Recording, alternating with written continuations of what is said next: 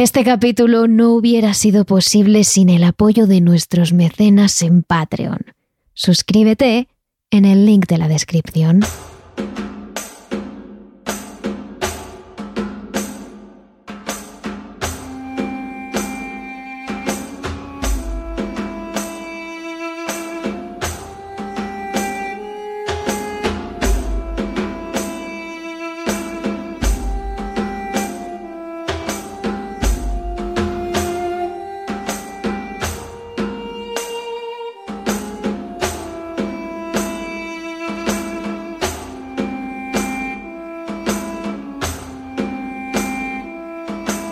Aquellas antiguas ofrendas permanecen intactas después de 3.000 años, porque Egipto no podía hacer nada que no fuera eterno. Dice el libro de la momia de Théophile Gautier sobre las tumbas en las que los egipcios enterraban a sus muertos. Todos hemos oído alguna vez de la cultura de la muerte de los egipcios, de las suntuosas pirámides que se levantan como tumbas, de los lujosos sarcófagos de los faraones, de sus ofrendas y la magia que envolvía todo el rito funerario. Pero sobre todo, hemos oído hablar de sus momias. Antaño un método de enterramiento, hoy uno de los misterios del mundo. No son pocas las momias en las que se ha acusado de causar muertes, enfermedades, desgracias e incluso psicofonías. ¿Consiguieron los egipcios convertir sus momias en objetos malditos? Hoy, en Terrores Nocturnos, momias del antiguo Egipto. Terrores Nocturnos con Emma Entrena y Silvia Ortiz. Para los egipcios, el mundo y el universo empiezan a partir de una espiral de caos y oscuridad, donde no había nada más que agua oscura interminable, sin forma ni propósito. Dentro de ese vacío estaba Heka, dios de la magia, que esperaba el momento de la creación. De ese silencio acuoso surgió la colina primordial, conocida como el Ben-Ben, sobre el cual se encontraba el gran dios Atum. Así de importante era la magia en el antiguo Egipto. Era ni más ni menos que la creadora de la vida. Atum dio vida con su propia sombra a Shu, dios del aire, y Tefnut, dios del agua. Entre ellos dieron vida a la tierra y el cielo, Geb y Nut, que aunque eran hermanos, se enamoraron perdidamente uno del otro, por lo que fueron condenados a estar juntos para siempre, pero a no poder tocarse. De su unión nacieron los dioses más famosos de la mitología egipcia, Osiris, gobernante del mundo y dios de la resurrección, Isis, la dadora de la vida, la diosa más importante de los egipcios y la esposa de Osiris, Set, el dios del mal, y de las tinieblas, la personificación del mar y la destrucción, representado como un humano con cabeza de un animal extraño no identificado.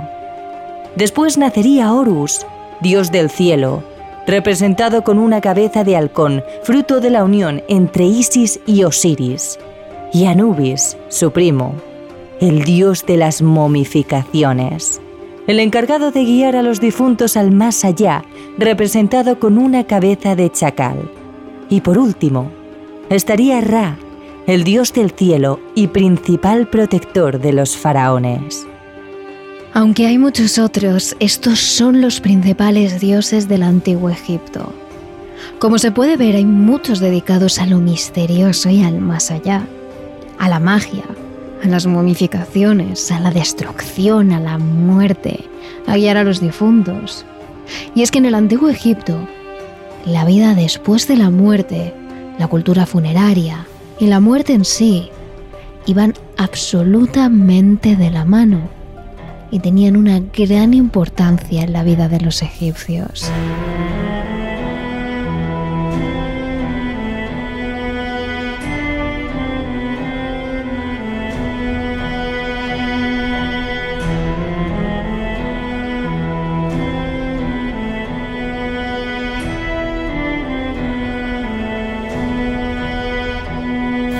Los egipcios creían que la vida y la muerte no eran más que dos partes del mismo camino, donde no estaban a la una sobre la otra.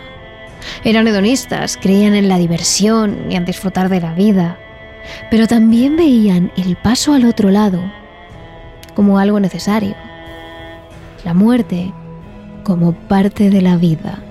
Evidentemente, con una vida dura, en las condiciones en las que se vivía en el desierto, con buena parte del Nilo desbordándose prácticamente cada cambio de estación, los egipcios creían que la vida que les esperaba después de la muerte era idílica.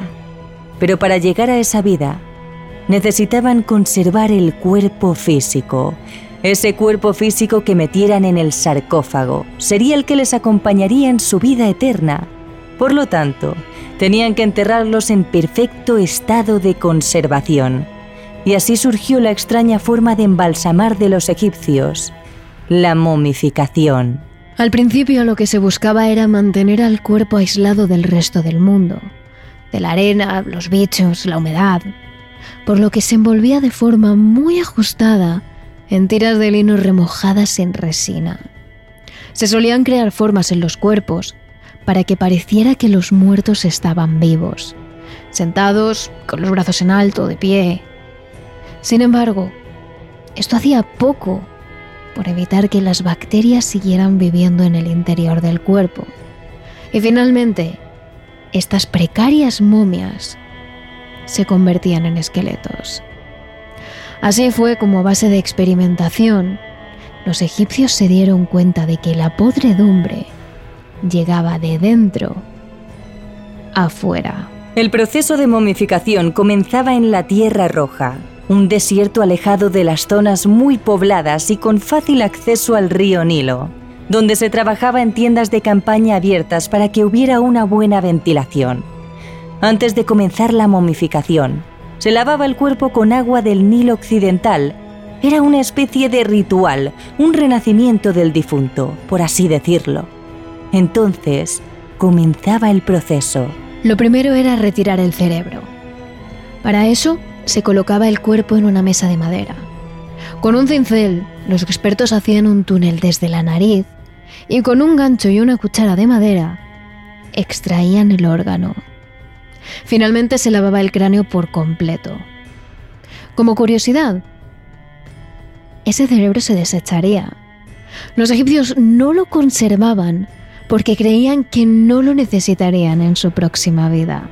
Después se continuaba haciendo una incisión en el lado izquierdo del cuerpo con una cuchilla de obsidiana, una piedra sagrada, y se eliminaban todos los órganos excepto el corazón, que para los egipcios era el centro de la mente y las emociones, y luego tendría un papel fundamental en el paso o no paso a la otra vida. El resto de los órganos, al contrario que el cerebro, se lavaban, se cubrían con resina, se envolvían en lino y se guardaban en vasijas de cerámica. Por último, se lavaba la incisión con vino de palma y para mantener su forma se rellenaba con incienso y otros materiales.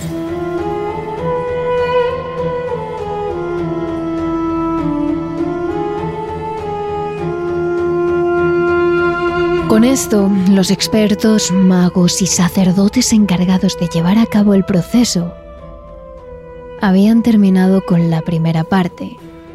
Era el momento, en medio del seco calor del desierto y con la arena entrando a raudales por las tiendas de campaña, de pasar el cuerpo a una especie de tabla inclinada. Una vez situado allí, se cubría con polvo de natrón para absorber la humedad sin oscurecer ni endurecer la piel y se dejaba el cuerpo curando en ese polvo entre 35 y 45 días. Por último, se llevaba a la casa de la purificación, donde se limpiaba, se sacaba el incienso y se volvía a rellenar la cavidad con más natrón y con ropa empapada en resina. Finalmente, se cosían las incisiones y se bañaba la piel con resina para conservarla y dejarla brillante. Con todo este proceso el cuerpo estaba preparado para el vendaje, un proceso largo y complicado que los expertos tardaban dos semanas en completar. Y era la familia del fallecido, la encargada de reunir unos 372 metros cuadrados de lino que se necesitaban para el vendaje con el que luego sería embalsamado. Los embalsamadores, con paciencia, mientras cantaban letanías, rituales y conjuros y se encomendaban a Eka, dios de la magia, comenzaban entonces el vendaje. Normalmente empezaban primero por las extremidades que quedaban más fuera del cuerpo, las manos y los pies, después seguían con los brazos y las piernas y por último, acababan con el torso. Era un proceso largo y complicado que requería paciencia, disciplina y conocimiento. Mientras vendaban, ponían amuletos para la protección del cuerpo. Por último, se ponía un último vendaje general y se utilizaba resina caliente para pegar la tela. Con este proceso terminado, la momia estaba completa, lista para ser conservada durante miles de años en un estado óptimo. Después, se colocaba sobre el difunto una máscara funeraria que podía representar su cara o la de un dios egipcio. Finalmente, se colocaba en un sujet, un sarcófago que imitaba la apariencia de una persona. Y se procedía a meterla en la tumba. En el caso de los más afortunados, por ejemplo los faraones, se trataría de una pirámide.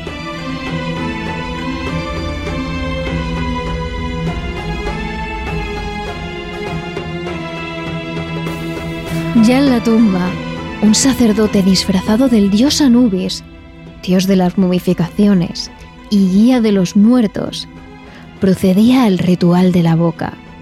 En él se colocaban objetos sagrados en la cara del sujeto para conceder el poder de los cinco sentidos al difunto. Con el muerto serían enterrados objetos, comida, joyas, todo lo necesario para el gran viaje. Y en el caso de los faraones de la primera dinastía, con ellos eran enterradas también sus personas más allegadas. Muchas películas dicen que eran todos los faraones los que ordenaban matar a sus sirvientes, esposas, hijos y allegados, para que fueran enterrados vivos en su misma tumba, para que murieran y le sirviesen en la otra vida. Pero los científicos han desmentido el mito. Solo lo hicieron los faraones de la primera dinastía. Pero aún así, se trataba de una costumbre brutal. En la tumba del faraón Ajá, por ejemplo, fueron encontradas sus tres esposas, un hombre y un niño. Se sabe que fueron enterrados todos a la vez porque el techo de la tumba se cerró una sola vez. Y como es poco probable que todos murieran a la vez, se deduce que algunos los mataron. Y por las marcas de uñas que rascan el techo y las paredes de la tumba, también se sabe que algunos fueron enterrados vivos, semi-inconscientes, y que pasaron horas atrapados en un pequeño conducto sin aire, sin comer, sin beber hasta que se quedaron sin oxígeno y murieron de una de las formas más terribles que conoce el ser humano, enterrados vivos. Más mortal fue su sucesor, Ger, al que enterraron con nada más y nada menos que 300 personas.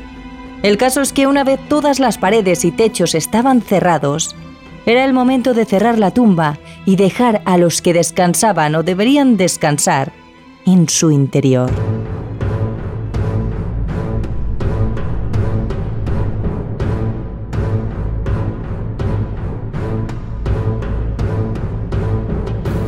Según el libro de los muertos, el nombre moderno que tenemos para la traducción de los textos funerarios egipcios más extendidos y conocidos, una vez era enterrado, el difunto estaba completamente solo. Él, sin la ayuda de nadie, y con las acciones que había realizado en su vida, debía enfrentarse a lo que los egipcios llamaban el juicio de Osiris. El muerto, el llamado Duat, era guiado por Anubis hasta el tribunal de su padre, Osiris, en el que le esperaban el propio dios de la resurrección y un tribunal conformado por otros 42 dioses. Anubis extraía entonces mágicamente lo que los egipcios conocían como el Ib, el corazón, que representaba la conciencia y la moralidad. Justo después, lo depositaba sobre uno de los platos de la balanza que quedaba justo delante de Osiris. En el otro plato, la pluma de Mat, diosa de la justicia, la verdad y la armonía. Mientras se realizaba el peaje, ese jurado compuesto por 42 dioses le formulaba preguntas al Duat sobre su vida, su pasado y su conducta. Y era importante, porque dependiendo de sus respuestas, el corazón, fundamental para la vida eterna, disminuía o aumentaba de peso. Tot, actuando como escriba, anotaba los resultados y los entregaba a Osiris. Al final del juicio, Osiris dictaba sentencia. Si el Ib era menos pesado que la pluma de Mat y la sentencia era positiva, su Ka, es decir, su fuerza vital, y su Ba, la fuerza del alma, podían ir a encontrarse con la momia, conformar el Ag y el ser benéfico, que ya podría vivir eternamente en los campos de Arau, el paraíso en la mitología egipcia en el que moraban la mayoría de los dioses. Pero si el veredicto era negativo y Suib era más pesado que la pluma de Mat, entonces este era arrojado a Amit, el devorador de los muertos. Un ser con cabeza de cocodrilo, patas traseras de hipopótamo y melena, torso y patas delanteras de león, que acababa con él. Esto se denominaba la segunda muerte y suponía para el difunto el final de su condición de inmortal. Aquella persona simplemente dejaba de existir para la historia de Egipto.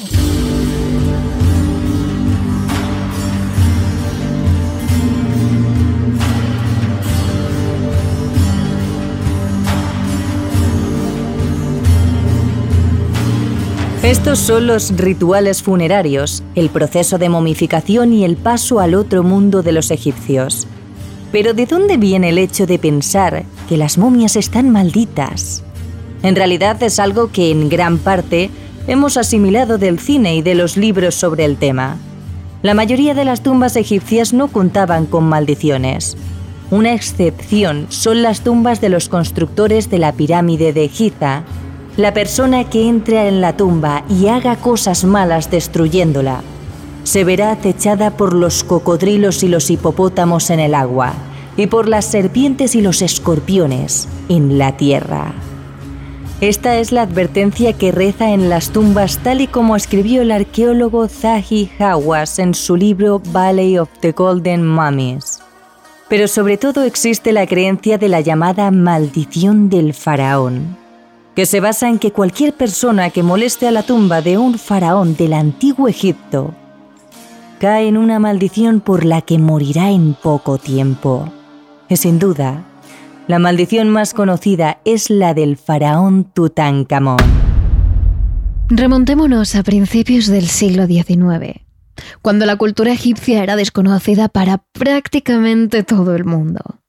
Se siguen asociando las pirámides con las tumbas de los faraones, cuando en realidad solo fueron utilizadas por unas pocas dinastías. Después, se prefirió enterrar a los faraones excavando enormes salas que llenaban de tesoros en parajes escarpados, tal y como se puede ver en el famoso Valle de los Reyes. En una de estas salas subterráneas, muy poco conocida por aquel entonces, embalsamado en un sarcófago y rodeado de un increíble tesoro, se encontraba la tumba de Tutankamón, un faraón más bien considerado de segunda fila en el antiguo Egipto. Bajo el sol abrasador del desierto y las tormentas de arena, la tumba de Tutankamón de la dinastía XVIII permaneció oculta e intacta durante más de 3.000 años. Existen evidencias de que fue saqueada y luego restaurada en los meses posteriores a su enterramiento, pero el cambio de dinastía y la tierra desplazada de los desescombros de otras tumbas provocó que un siglo después del enterramiento de Tutankamón, el emplazamiento de su tumba e incluso la misma existencia del faraón habían sido olvidadas. Los ladrones de tumbas llegaron incluso a construir algunas cabañas encima de la tumba sin sospechar su existencia. Y así siguió la tumba, oculta bajo kilos y kilos de arena, hasta que el egiptólogo Howard Carter convenció a Lord Carbonon para que financiase la búsqueda de una tumba que se suponía absolutamente intacta en el Valle de los Reyes, cerca de Luxor. Poco después, enfundados en trajes de explorador de lino blanco y protegidos con sombreros para la labor, el 4 de noviembre de 1922, descubrieron varios escalones que, si seguían, descendían hasta una puerta que aún mantenía los sellos originales. Dos días después, en presencia de la familia de Carbanon, se hizo un agujero en la parte superior de la puerta. Un agujero por el que Carter introdujo una vela. ¿Qué ves? le preguntó Lord Carbanon. Cosas maravillosas, fue la única respuesta de Carter. Pero las cosas se tornarían oscuras poco después.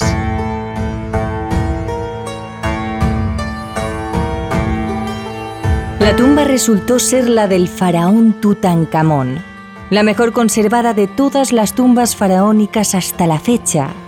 Permaneció prácticamente intacta hasta nuestros días, tanto que cuando Carter entró por primera vez en la tumba pudo fotografiar unas flores secas que se habían conservado durante 2000 años, que evidentemente se desintegraron enseguida, una vez se abrió esta.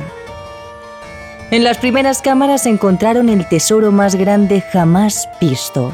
Piedras preciosas, mobiliario hecho de oro macizo, enseres construidos por los materiales más finos, mantos reales de la mejor tela y oro, oro en cantidades ingentes. Los problemas llegaron tras catalogar todos los tesoros anteriores. Poco después, Carter y su equipo accedieron a la cuarta y última sala, el lugar en el que reposaba el sarcófago del faraón. Se trataba de una sala pequeña, de unos 3 metros cuadrados, decorada profusamente con doradas pinturas de dioses egipcios y representaciones de la vida del faraón. En el centro, el sarcófago que Carter se disponía a explorar.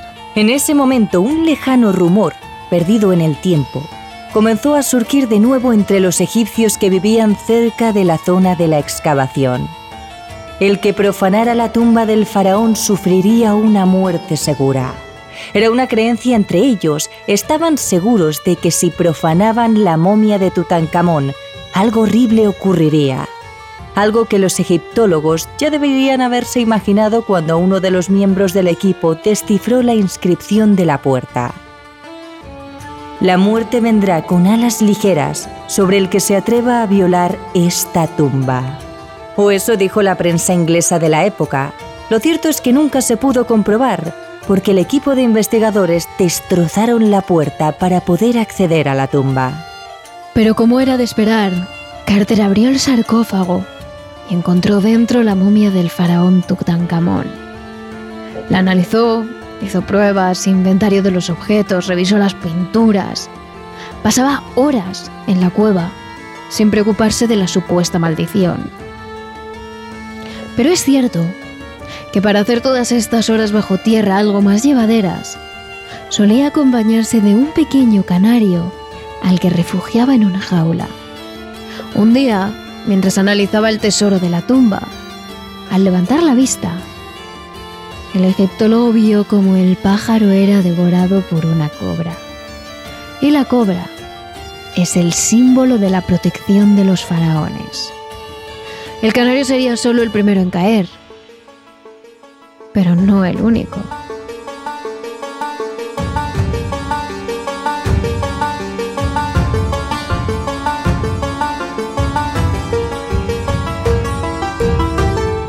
El primero en morir fue Lord Carbanon. Un mosquito le picó en la mejilla, uno de tantos, cuatro meses después de abrir las tumbas. Días después se cortó afeitándose justo en el lugar en el que tenía la picadura. Poco después, moriría tras una terrible agonía. Una virulenta infección, una septicemia, le había destrozado varios órganos y le había producido horrendas deformaciones físicas. La prensa se cebó con el hecho. La leyenda estaba servida. Se cuenta, aunque no hay certeza, que justo en la hora de su muerte la perra de Lord Carbanon, Susie, aulló y cayó fulminada en Londres. Y también que en el Cairo hubo un gran apagón que dejó a oscuras a toda la ciudad justo en el momento en el que Carbanón agonizaba, y que la luz volvió en cuanto murió. Tras Lord Carbanon murió su hermano, que había participado en los trabajos de apertura de la tumba. Y lo hizo sin que la ciencia pudiera explicar por qué murió, fulminado en su hotel del Cairo. Simplemente cayó muerto sin ningún motivo.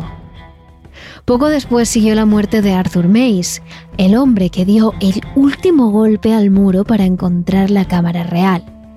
Y también lo hizo en el Cairo, muy poco después de hacerlo. Y también sin ninguna explicación médica. Después llegaría Sir Douglas Reid, el radiologista que hizo las primeras excavaciones de la momia de Tutankamón él enfermó y volvió a Suiza donde murió dos meses después, también de forma inexplicable. Luego fue la secretaria de Carter, que murió de un ataque al corazón, y su padre, que se suicidó al enterarse de la noticia. Poco después, un profesor canadiense que estudió la tumba con Carter murió de un ataque cerebral al volver a El Cairo. Y las muertes siguieron y siguieron hasta que a mediados de la década de 1930, un total de 21 personas relacionadas con el hallazgo de la tumba habían muerto en circunstancias extrañas. Al menos, según la prensa, y Sir Arthur Conan Doyle, que creía firmemente en la maldición y en los temas espiritistas, la maldición siguió también décadas después. En torno a los años 60, el director del Museo del Cairo, en el que se encontraban los objetos rescatados de la tumba, Muhammad Ibrahim, intentó impedir que parte de los tesoros de esta salieran del museo a París. Todo porque había tenido pesadillas que le indicaban que si los objetos abandonaban Egipto, él lo pagaría muy caro. Pero al final, sin hacer caso a su instinto y muy presionado, firmó la autorización del traslado. Ese mismo día, fue atropellado y murió. En 1972 también murió su predecesor, Gamal Eddin Mehred. También, la noche siguiente de firmar un traslado de esta colección a Londres y de haber afirmado que la maldición era una tontería. Por último, también fallecieron en un periodo de unos pocos años todos los miembros de la tripulación del avión que trasladó los objetos funerarios. Ahora hay muchos que rebaten la teoría con diversos argumentos. Que Carter murió a los 67 años pese a ser el descubridor de la tumba, porque en la comida y las plantas podridas de la tumba podrían haberse desarrollado todo tipo de enfermedades que afectaron a los egiptólogos que muchas muertes pueden ser casualidades explicadas por la ciencia, que un virus de los murciélagos, llamado MERS, les afectó. Pero incluso estas teorías dejan preguntas. ¿Tantas casualidades? ¿Y las muertes sin explicación? A día de hoy es una maldición muy rebatida, pero ¿y si es real? ¿Quién podría ser el siguiente? Pero obviamente esta no es la única historia que existe sobre maldiciones de momias. Quizá la más conocida, pero no la única. Corre el rumor de que el simple hecho de mirar a una a los ojos hace que sobre ti recaiga una maldición, aunque no existen pruebas verídicas que lo respalden. Sin embargo, hace no mucho llegó a España, concretamente a Málaga, la cabeza de una momia que provoca extrañas sensaciones a los visitantes y trabajadores del museo que están en la misma sala que ella. Incluso el famoso programa de misterio Cuarto Milenio hace no mucho tiempo viajó hasta la Galería de Arte para descubrir qué es lo que pasaba allí y habló con diferentes personas que experimentaron episodios de lo más raros cerca de la momia. El equipo que investigó el caso llegó a recoger psicofonías claras y sonidos de golpes que demostraban que allí, de alguna manera, había algo más que en ocasiones se manifestaba.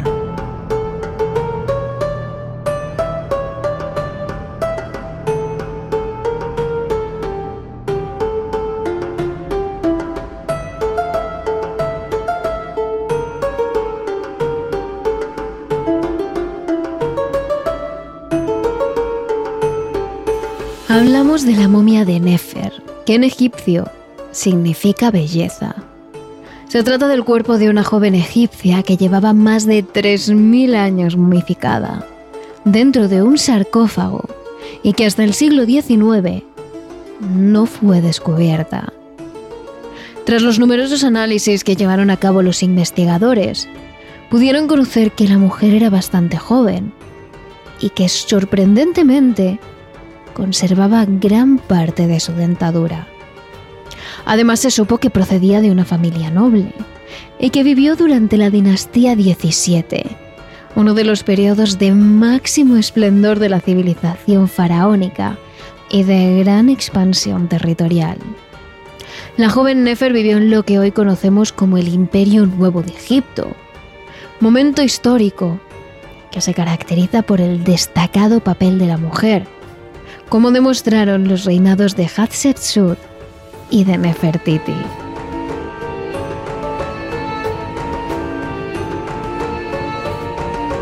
La historia de Nefer se remonta a 1895, año en el que un médico danés visitó el Cairo con el objetivo de curar a los niños con enfermedades oculares. Estuvo allí un tiempo llevando a cabo su misión, y como muestra de agradecimiento por sus actos, el gobierno egipcio le obsequió con dos momias. Sin embargo, en lugar de llevarse el cuerpo entero, el médico decidió llevarse consigo solo las cabezas de estas. Muchos años más tarde, la cabeza de Nefer fue llevada a Estados Unidos y tiempo después volvió a Europa, pero esta vez hasta España concretamente hasta una galería privada situada en la provincia de Málaga, en Andalucía. Allí colocaron su cabeza en una de las salas principales, dentro de una vitrina, iluminada por un gran foco, donde se puede apreciar con todo detalle lo bien que se ha conservado tras tantos milenios. Los párpados de la mujer continúan completos, los dientes son perfectos perfectamente visibles. También se pueden diferenciar pequeños trozos de tela que con el paso del tiempo han quedado incrustados en su piel, incluso algún que otro mechón de pelo de color rubio. Sin duda es algo totalmente asombroso. Una de las momias mejor conservadas hasta la fecha. Pero lo cierto es que su gran calidad no es lo único que llama la atención a los visitantes del museo. La energía y el ambiente que crea Nefer en la sala es quizás lo que más llama a todo aquel que visita el museo.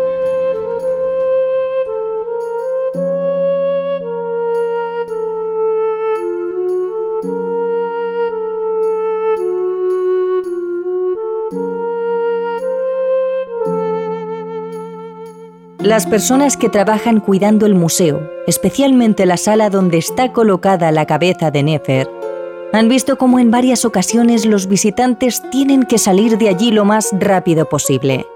Según dicen, al llegar a la habitación, empiezan a tener una extraña sensación que no saben explicar.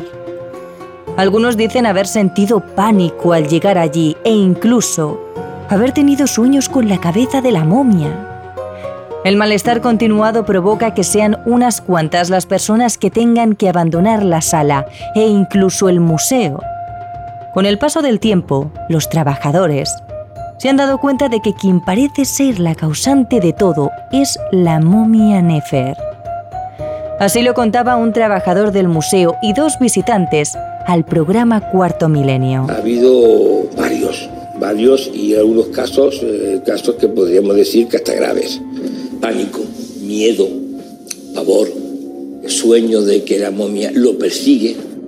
El día que me acerqué, me acerqué con dos amigas y todo bien, todo bien. Y hasta que entré en la sala Malaca que ahí todo como que cambió un poco al atravesar las cortinas negras que, que tiene y entonces pues me encontré por momentos como extraña.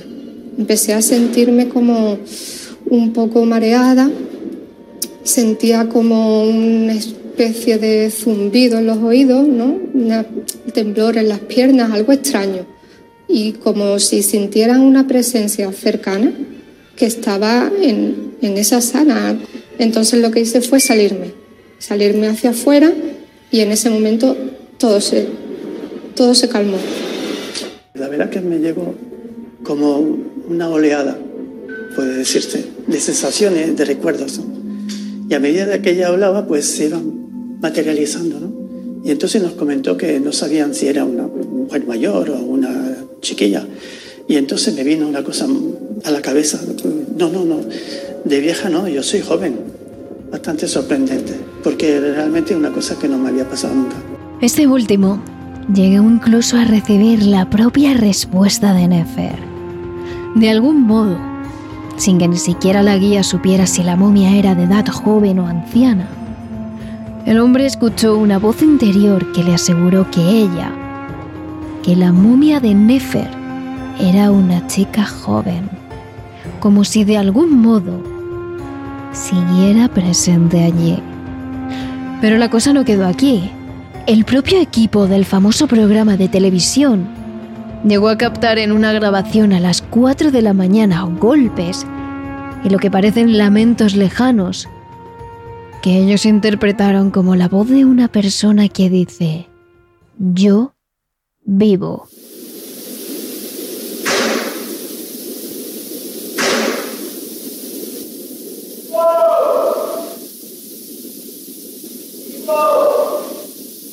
Todo ello durante la noche, cuando la galería de arte estaba completamente a oscuras. A ello se le suman más y más experiencias alrededor de la momia. Los guardias de seguridad del museo, por ejemplo, aseguran que continuamente hay fallos de luz solo en esa sala del museo. Según comentan, el foco que alumbra la vitrina de Nefer tiende a fallar y a parpadear en momentos en los que nadie está tocando el interruptor. Y de la misma manera, existen otras ocasiones en las que fallan todas las luces de la sala exceptuando una, la que apunta a la vitrina de Nefer. Uno de los guardias de seguridad jamás olvidará la vez que confirmó que allí ocurría algo, que la momia, de algún modo, seguía teniendo cierto poder en el museo. Pero yo creo que lo que a mí me, dejó más impactado, sin duda, fue el día cuando yo bajé el trapo o, el paño con el que tapamos a, Nefer, estaba en el suelo. Pero mis compañeras, cuando se lo comenté después del fin de semana, me confirmaron que no era la primera vez que pasaba.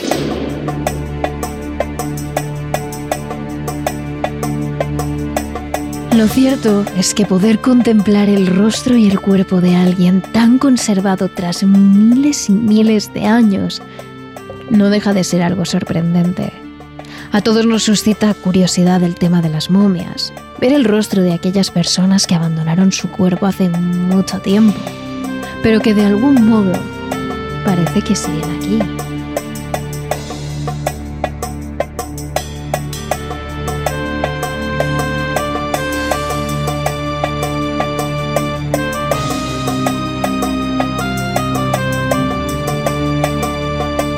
Pero la cosa no termina aquí.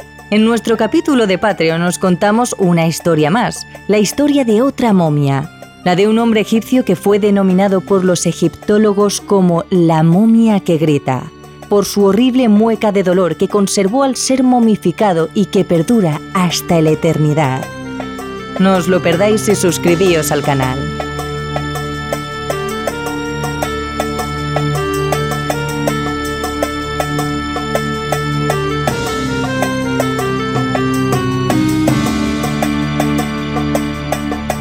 Y por supuesto podéis seguirnos durante toda la semana con el contenido que ahí os espera en nuestras redes sociales. Somos arroba terroresn en Twitter y arroba terrores nocturnos barra TRN en Instagram y TikTok. Te esperamos.